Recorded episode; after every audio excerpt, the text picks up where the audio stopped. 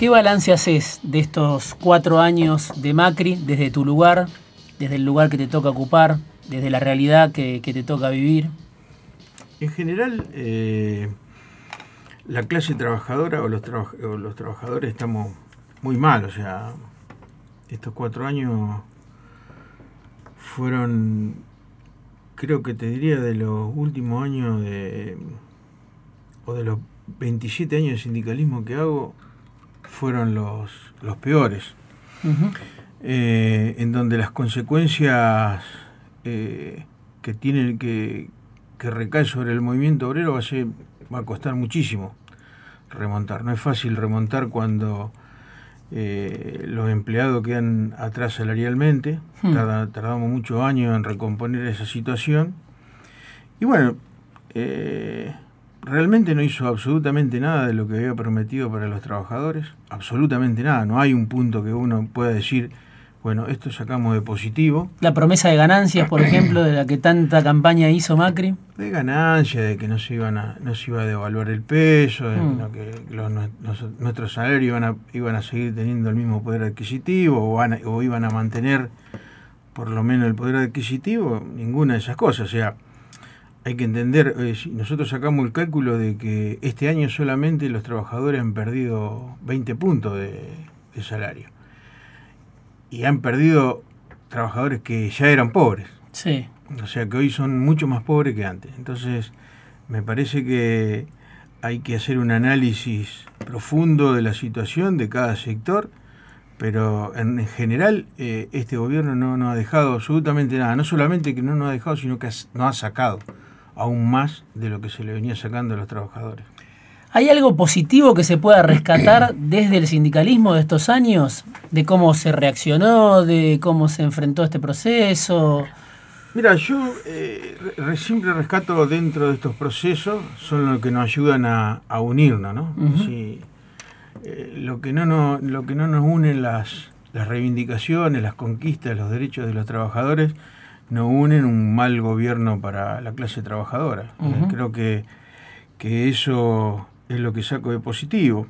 Eh, después, si tengo que profundizar el análisis hacia los dirigentes sindicales y a su, conducta eh, con respecto a este, a este gobierno, los resultados están a la vista, ¿no? Si tenemos eh, una cantidad de pobres mucho mayor, tenemos una cantidad de trabajadores ocupados mucho mayor, y los salarios están por el piso, ¿no? Si tenemos el 50% de los trabajadores del país eh, registrados siendo pobres. ¿no? Me parece que ese es el resultado que, nosotros tenemos que hacer una autocrítica como dirigentes y bueno, evidentemente todo lo que ha pasado no, es no fue solamente culpa de, del macrismo, sino que nosotros fuimos parte de esa, somos responsables de, no haber avanzado y, no solamente eh, haber tratado de, cubrirnos de los embates de este gobierno para contra la flexibilización laboral y, resistirnos, sino que tendríamos que haber eh, ido a, la, ofensiva, ¿no? en algún momento. El que habla es Daniel Jofra, es el secretario general de la Federación de Aceiteros, el gremio de los aceiteros, muy conocido en los últimos años por la lucha permanente y las paritarias que logran muchas veces el milagro de estar a la altura de la inflación o, superarla, ¿no? En un contexto donde, como vos decías, la mayor parte de los trabajadores registrados, incluso sindicalizados, pierden por distintos motivos con una inflación tremenda, un proceso inflacionario que se desencadenó, que ya era alta durante el kirchnerismo, pero que durante el macrismo se duplicó esa cifra. Bueno, la mayor parte de los trabajadores, el que está escuchando, el que vive de un ingreso en pesos, trabajador informal ni hablar, incluso sindicalizado, está acostumbrado a perder con la inflación. Bueno, aceiteros es uno de los gremios que por razones que, vamos a ir charlando durante este programa, bueno, logra muchas veces salir de esa trampa, ¿no? De, esa encrucijada y de esa posición defensiva de la que hablabas, con asambleas, con procesos a veces de lucha intensa, ¿no? Eh, se sienten que unos privilegiados en este contexto se enojan, te escuchaba, te leía hace poco en una entrevista, creo en tiempo argentino, cuando dicen, bueno, Aceiteros consigue esas paritarias a la altura de la inflación porque eh, están insertos en un sector privilegiado, donde hay ganancias extraordinarias. ¿Cómo es? ¿Cómo lo viven ustedes eh, esta realidad de, bueno, de lograr unas paritarias que son la envidia de casi toda la clase trabajadora, sindicalizada en la Argentina? Mira, yo no, no, me enojo, yo claro, cuando...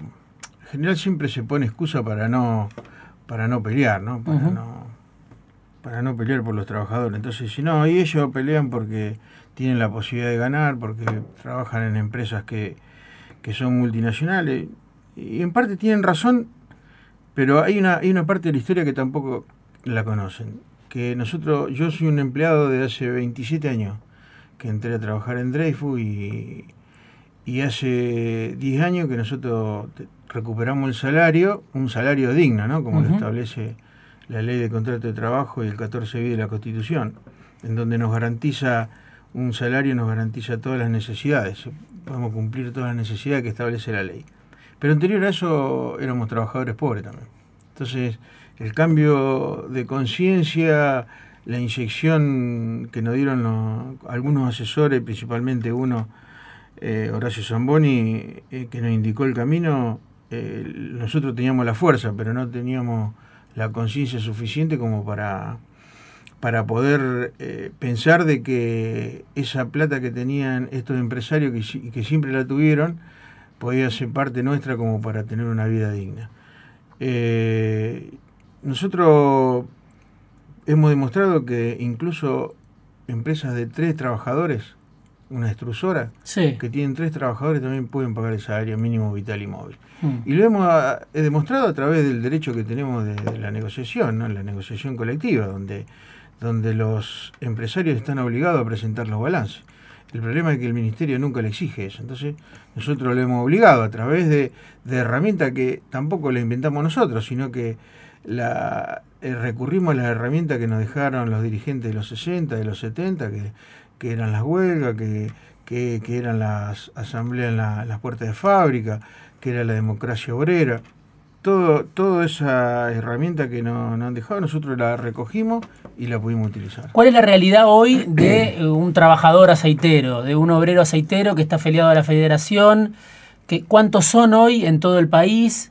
Eh, hoy están reclamando por un bono de 50 mil pesos para fin de año. O sea, ¿cuál es la realidad de un trabajador que ingresa en este, en este mundo ¿no? en el que hablábamos, donde las grandes cerealeras organizan el negocio, estamos hablando de Nidera, de Dreyfus, donde vos eh, empezaste tu carrera, de Vicentín, de la cual vamos a hablar en un rato, de Cargill, o sea, las grandes empresas que organizan el negocio de, de, agro, de la agroexportación, salen a través del puerto de Rosario las grandes riquezas de la Argentina, y ahí está el gremio de aceiteros. ¿Cuál es la realidad de ustedes y por qué están peleando ahora, en este momento? Mira, eh, nuestra realidad desde hace 10 años ha cambiado, ¿no? Mm. la política salarial, la política de seguridad industrial, la política de, eh, del sistema de contratista eh, ha cambiado totalmente a través de la lucha. Yo no te puedo decir, mira, esto lo conseguimos porque, porque somos unos Maradona del sindicalismo, sino porque realmente tomamos conciencia y, tuvimos fuerza, peleamos y ganamos. Hmm. Que es una realidad importante y que, que, hay que decirla porque parecería de que pelear no sirve para nada. A nosotros nos dio resultado eh, y nosotros hemos ganado. Obviamente que vivimos en una sociedad donde, donde hay muchos trabajadores pobres, entonces eh, no creo que haya un aceitero que no tenga algún familiar, algún amigo que, que no sea un trabajador pobre o desocupado. ¿Cuántos son hoy en todo el país? Y nosotros registrados, va, en realidad están de afiliados a la federación a través de los de las distintas filiales, eh, somos alrededor de 6.000 trabajadores, que fue el, último censo de, del 2017, cuando ganamos las elecciones por primera vez en forma democrática, con el voto directo de los trabajadores. Entonces ellos tienen que tener un registro donde están los afiliados a su sindicato y ahí nosotros sacamos esa diferencia. En total debe haber 20.000 trabajadores, hay una, cantidad similar a la nuestra en la zona, solamente en la zona de San Lorenzo, que ellos están fuera de la, de la federación. Eh, hoy nuestro reclamo pasa por seguir discutiendo el salario mínimo vital y móvil de acuerdo a lo que establece el INDEC de cuánto un trabajador tiene que ganar hoy para vivir dignamente, que está en 61 mil pesos.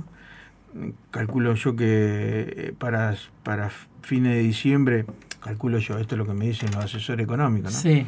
Eh, para que no parezca que estoy inventando, va a estar en 64, 65 mil pesos para, el que, para, para todo trabajador, no para los aceiteros, eh, y el que recién comienza.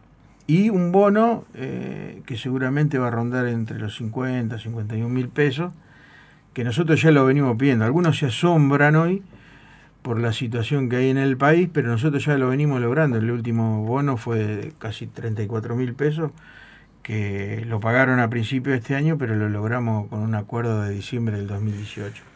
O sea, es mucho lo que un trabajador común perdió en estos años de Macri. Y claro, esos bonos que puede sonar para alguien que vive de un salario bajo, o como decís, está incluido en esa categoría de trabajadores pobres, claro, es muchísimo. Ahora, si uno hace la cuenta de lo que se perdió con la inflación, se va a dar cuenta que muchas veces es muy poco, porque se ha resignado muchísimo poder adquisitivo durante los años de Macri, ¿no? Sí, yo creo que hay toda una, una batalla cultural en donde tratan de enseñarnos a vivir como pobres.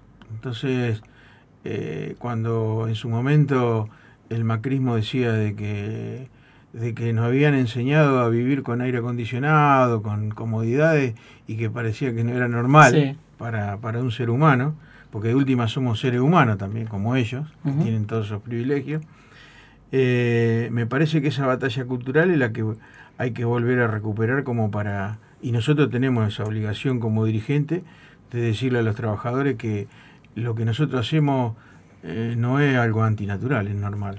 Daniel Jofra vino esta noche a charlar con nosotros afuera de tiempo, el secretario general de la Federación de Aceiteros. Vamos a ir a un corte y volvemos para hablar del gobierno de Fernández, del contrato social y de cómo se para el sindicalismo ante la etapa que está empezando ahora.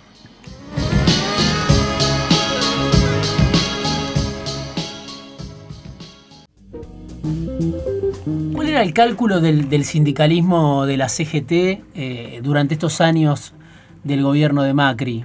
Algo que charlábamos un poco recién en el bloque anterior, ¿no?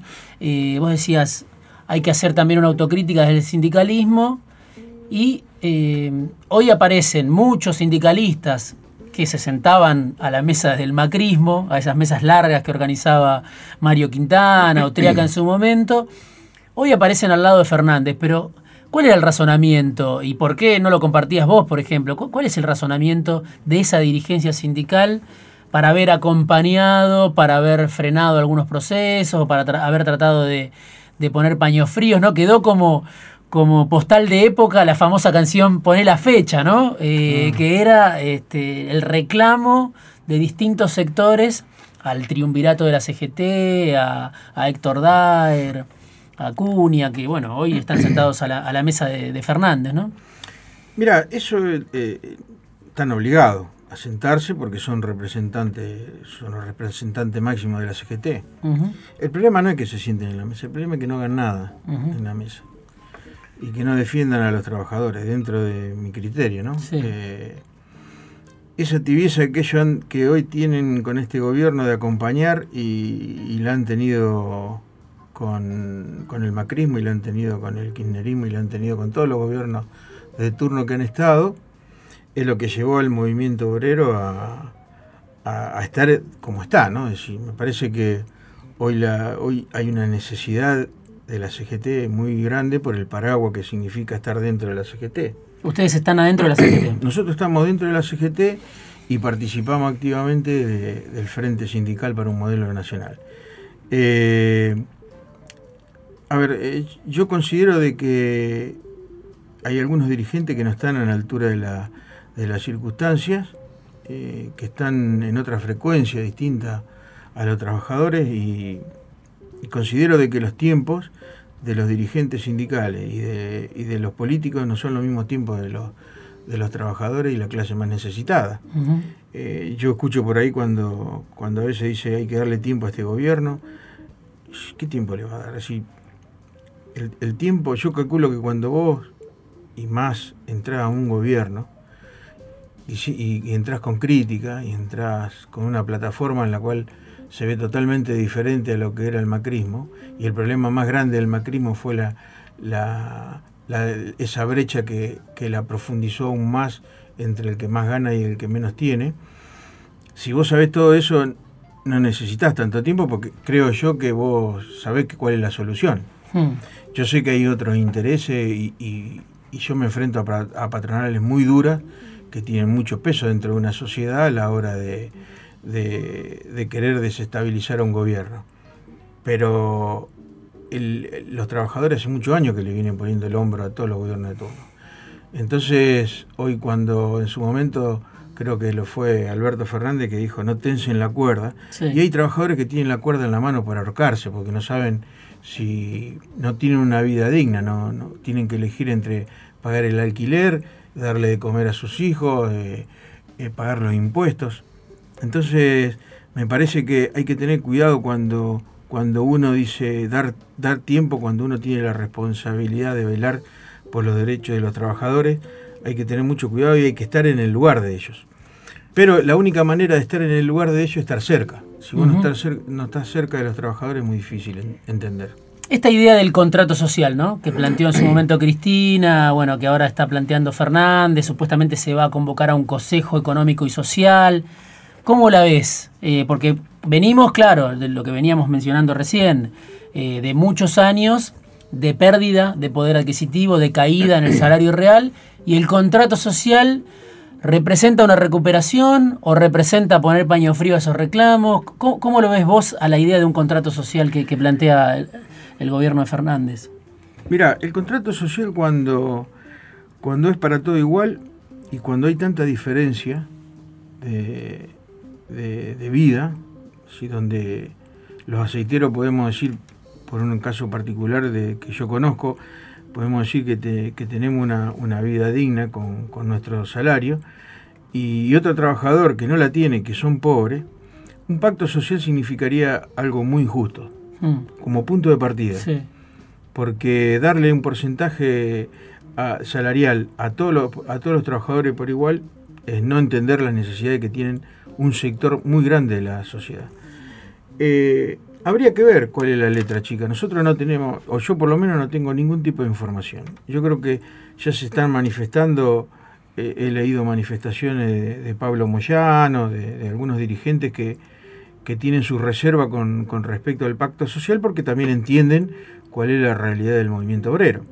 ¿Qué es lo que les pasa a algunos dirigentes? Decir, bueno, sí hay que hacer un pacto social. Bueno, ¿cuáles son las condiciones? Mm. Es decir, eh, eh, porque en todos los pactos que hubo, en todos los congelamientos, ya lo pasamos en la época del menemismo, eh, que es una historia reciente y que muchos se deben acordar, en donde se congelaron los precios y los sueldos y el poder adquisitivo todos los años desmejoraba. Entonces, evidentemente, eh, el, único control que se ejercía era a los salarios, era a los trabajadores. Los, los, los tarifazos, eh, el aumento de, los productos básicos, eso nunca se controla. Entonces, me parece que en ese sentido nosotros como dirigentes tenemos que estar muy atentos. Nosotros lo que necesitamos es que tener paritarias libres. Todos los trabajadores necesitan paritarias libres y bueno, obviamente una inyección económica por parte del gobierno, el gobierno debería ser el ejemplo eh, del bono, por ejemplo, que pide bono, bueno, que le dé el bono a los trabajadores del Estado. claro, para empezar, ¿no? Para empezar a Eso sería un poco algo distinto y, una, y esperanzador de, que definitivamente arregle el problema de los maestros para, una sociedad. Si, si, no, si no le podemos arreglar el problema a los maestros, no podemos pretender ningún tipo de política beneficiosa para el resto de la sociedad. A vos te escuché, te leí en algún momento planteando la idea de la necesidad del Consejo del Salario, ¿no? de discutir ahí los ingresos de los trabajadores, una discusión más general que trascienda lo que pasa por sindicato, por rama, por sector. Sí, en realidad nosotros lo que necesitamos saber, los trabajadores, cuál es el verdadero valor de la fuerza de trabajo. ¿Cuánto necesita un trabajador para vivir dignamente? Hoy no lo sabe un trabajador. Si vos le preguntás a cualquier trabajador, hace una encuesta, qué es lo que necesita un trabajador, y uno te va a decir y la inflación, otro te va a decir eh, la canasta básica. Es decir, hoy realmente no sabemos cuál es. Lo que sabe es que no le alcanza. Claro, eh, no le alcanza y no sabe por qué. Hmm. Entonces, eh, hoy vos decís, hoy yo saqué un porcentaje, un 50% y superé la inflación. Y por ahí vos eras un trabajador pobre y, y sacaste lo de la inflación y seguís siendo un trabajador pobre. Ese es el hmm. problema. Entonces, me parece que ahí está la, discusión en el futuro de, determinar cuál es el verdadero salario que tiene que cobrar un trabajador. Y después la, la, otra incógnita es quién lo puede pagar. Bueno, si hay empresas que no lo pueden pagar, si hay patrones que no lo pueden pagar, que lo demuestren. Porque aparte están obligados a demostrar que no lo pueden pagar. Que ese es lo que no cumple la función del Ministerio de Trabajo a la hora de exigirle a, a las patronales que presenten los balances. Y, y, pasándolo a la lucha de clase, ¿Qué significa que paguen un salario como, como el que hoy pelean los aceiteros? Es que ganen menos los patrones. Y sí, eso Claro, bueno, si, hay algún empresario escuchando o lo, escuchamos siempre, el, mensaje de los empresarios en los distintos medios es, bueno, ya pagamos demasiados impuestos, ya pagamos, tenemos demasiadas eh, cargas sociales, ¿no? Vos decías, las empresas en este congreso, creo que hicieron hace poco en Rosario, eh, aceiteros. Pues decía, las empresas cierran no por lo que pagan de salario, sino por la crisis económica eh, que se desató durante los años del macrismo, ¿no? Sí, cierran porque no tienen mar, no le da la rentabilidad que ellos pretenden. A ver, hoy las empresas aceiteras están o, vienen peleando con el gobierno que se, que se está yendo o se fue. Eh, creo que la sociedad está tan mal que como que todavía siguen estando. Eh, y siguen eh, peleando porque le pusieron el gravamen del poroto de soja con, el con los subproductos. Entonces no le conviene, no porque no, ganen, sino porque ganan menos de lo Eso lo hizo menos rentabilidad. Eso lo hizo el macrismo. Eh, exactamente. Entonces no le conviene tener en marcha las plantas. pero el, problema de, de las de la empresa y que nunca quieren ganar menos. No, estamos diciendo compartir la, riqueza de ellos, sino que, que, quieran, que quieran ganar un poco menos para que nosotros podamos vivir bien. Estamos hablando en, en, el caso de aceiteros, del sector, de las grandes cerealeras que tienen ganancias en dólares, ¿no? No estamos hablando de un sector que tenga ingresos en pesos, sino que tiene ingresos en dólares, pero en los últimos días, en los últimos 10 días, fue noticias noticia Vicentín, una multinacional, una de las grandes empresas agroexportadoras que actúan en la Argentina, que se supone que va a ir al default, ¿no? que tiene una deuda de mil millones de dólares y leía ¿no? balances, la información de la propia empresa que la propia empresa brinda, dice, la empresa que más harina de soja exporta y concentra el 21% de la molienda, es un jugador clave en el negocio del aceite y el biodiesel. En 2019 Vicentín vendió, exportó soja por 3.173 millones de dólares, un 12% más que en 2017, que es el año que se compara porque 2018 fue un mal año, año de la sequía. Entonces, comparado con 2017, bueno, un 12% más de ganancia en dólares y estamos hablando de una empresa que hoy está al borde del default. ¿Cómo se explica eso? ¿Cómo lo pueden explicar ustedes desde aceiteros, desde el sindicato, desde el sector? Nosotros estamos haciendo un estudio sobre, sobre estos pícaros que todo, cada vez que hay un cambio de gobierno siempre entran en el default. Sí, aparte tienen una forma de, de expresarlo como, no me acuerdo cómo fue el tema de la cesación de pago que ellos dijeron como que no, no, como que un agotamiento económico. Estrés financiero. Estrés financiero, exactamente. Mira vos. Digo, yo pensaba, digo, ¿qué sería si los trabajadores tienen un estrés financiero y no pagan los impuestos, no, no pagan la comida? No podrían comer, no podrían tener luz, no podrían tener gas.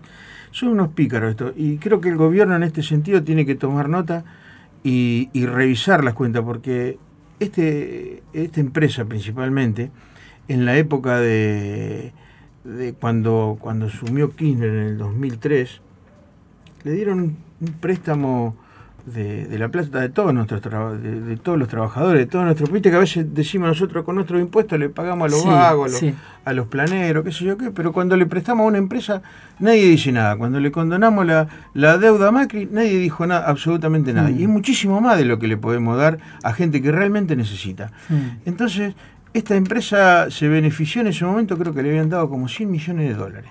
Una empresa nacional, una empresa familiar que está que sus orígenes son en Avellaneda, Santa Fe, y que hoy vuelve a ser de nuevo lo mismo. Tiene una de las empresas más grandes del mundo que renova, obviamente con otros con, otros actores como Glencore.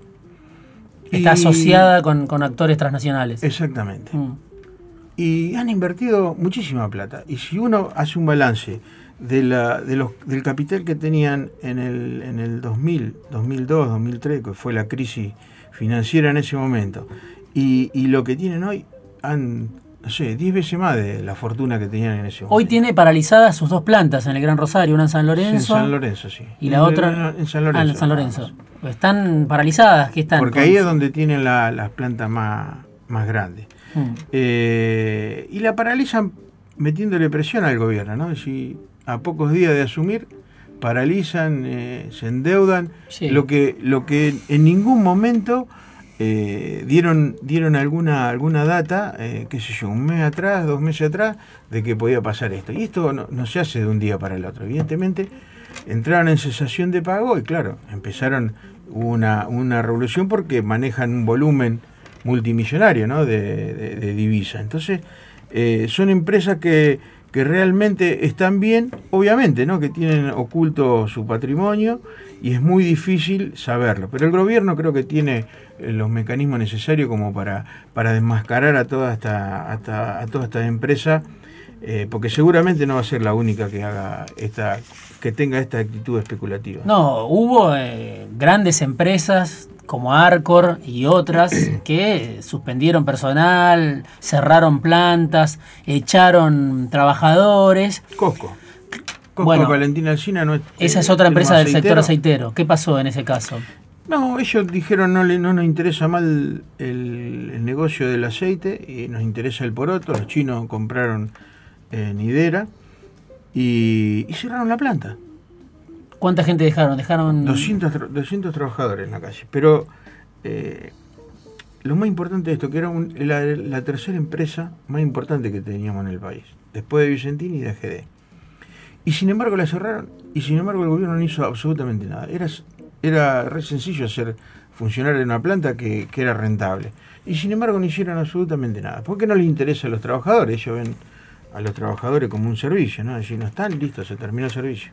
Claro, en, este programa, eh, hace un, dos o tres programas, comenté la lista de despidos de grandes empresas, no solamente la pequeña pyme, que muchas veces reduce también personal, bueno, tema de la tasa de interés, por, por la crisis económica, digo, las grandes empresas, y menciono Arcor por ser un, un caso emblemático, pero hay muchísimas, bueno, ahora acaba de cerrar Sanela, y hay otras empresas automotrices que despidieron personal en los últimos meses, Claro, algunos dicen es por la crisis y otros dicen no, es porque descuentan que viene el gobierno del frente de todos y puede volver la doble indemnización o puede haber algún tipo de sanción para empresas que despidan personal. Entonces, las grandes empresas aprovecharon a reducir personal y a echar gente eh, a bajo costo en estos meses. O sea que el, impacto en el empleo, el aumento del desempleo en, en estos últimos meses fue fuerte, no solo por la crisis, sino además porque, como vos decís, hay empresarios que son pícaros también, ¿no?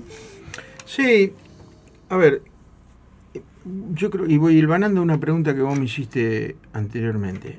Eh, cuando, cuando los empresarios dicen que por el sueldo, por el costo laboral, cierran las plantas. Y yo digo que no, que está totalmente demostrado de que no es así, porque hay empresas que han cerrado y tienen los salarios muy bajos. Hmm. Eh, y de, los 10 puntos que ellos plantean cada vez que hay una discusión salarial, 9 son para el gobierno, en impuestos, o sea, en, exportación, en, bueno, en materia prima, con la especulación del campo. Eh, y, en, este sentido, ellos lo que, siempre tratan de hacer ver de de que el problema es la clase trabajadora cuando ellos hacen una maniobra, no la hacen para ahorrarse plata, porque ¿qué se puede ahorrar Vicentín o qué se puede ahorrar una multinacional eh, en una indemnización? No hmm. se ahorra nada, lo que ellos quieren es el adoctrinamiento de que los trabajadores tengan miedo y no reclamen absolutamente nada. Entonces lo hacen en un gobierno que les permite eso, que no hace absolutamente nada. Eh, pero me parece que el, tema va por otro lado, va por el hecho de decir, eh, bueno, acá estamos nosotros, vamos a, meter mano dura y si no hacen lo que nosotros, si no se flexibilizan, porque la flexibilización, si bien no está dentro de, no está aprobada en la ley, está en la práctica en los lugares de trabajo. Hoy la flexibilización eh, es un arte que están utilizando los empresarios que hicieron primero todo un proceso de despido, de, reestructuración, para que el resto que quedaba adentro de la fábrica tenga miedo y los que vengan ni hablar, ¿no? Ahora arranca el gobierno de Fernández. Hablábamos del contrato social. Vos mencionaste el frente sindical, ¿no?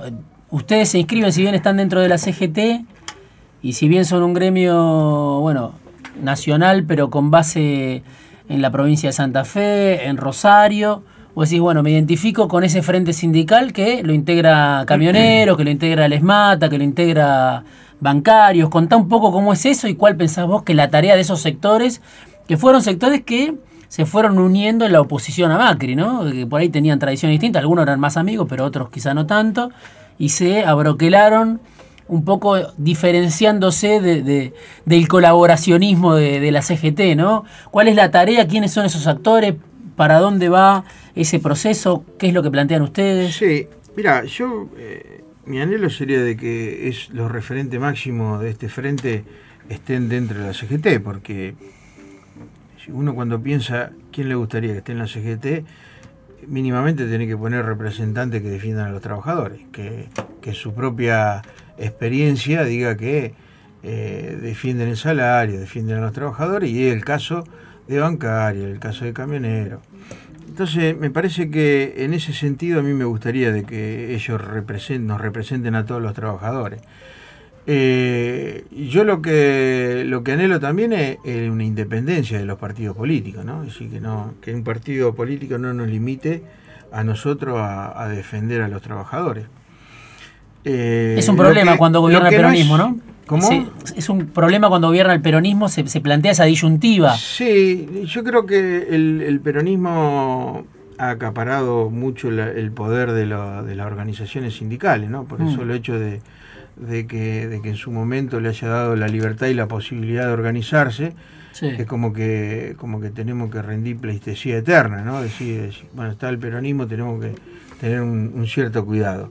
Eh, yo no lo comparto y hay muchas organizaciones dentro del Frente Sindical que, no, lo no, no, lo comparten y que, bueno, de hecho está demostrado, ¿no? Si lo que, lo que, el terreno que hemos recuperado en estos últimos años ah, y, no, no, estuvo siempre el macrismo, estuvo el kirchnerismo y hemos peleado en época del kirchnerismo, porque nuestra pelea no es con el, con el gobierno de turno. Nosotros, la pelea con el gobierno radica cuando el gobierno pone obstáculos para una negociación. Durante el kirchnerismo, la famosa huelga de 25 días del año 2014, cuando Axel Kicillof era ministro, y trataba el gobierno, el kirchnerismo, de poner un techo paritario que ustedes sí, En realidad, Axel Kicillof eh, fue el, que nos allanó el camino después. Lo ah, último, ah. cuando ya estaba. Contá, contá cómo fue eso. Pero bueno, fue durante el año, los años del kirchnerismo y con Kisilov sobre ministro. Eh, yo creo que había una decisión política ahí de, ponerle un freno a los sindicatos, no, dando la, no dándonos la posibilidad de aquellos que queríamos pelear por otro, otro sistema y que nosotros ya habíamos acordado con,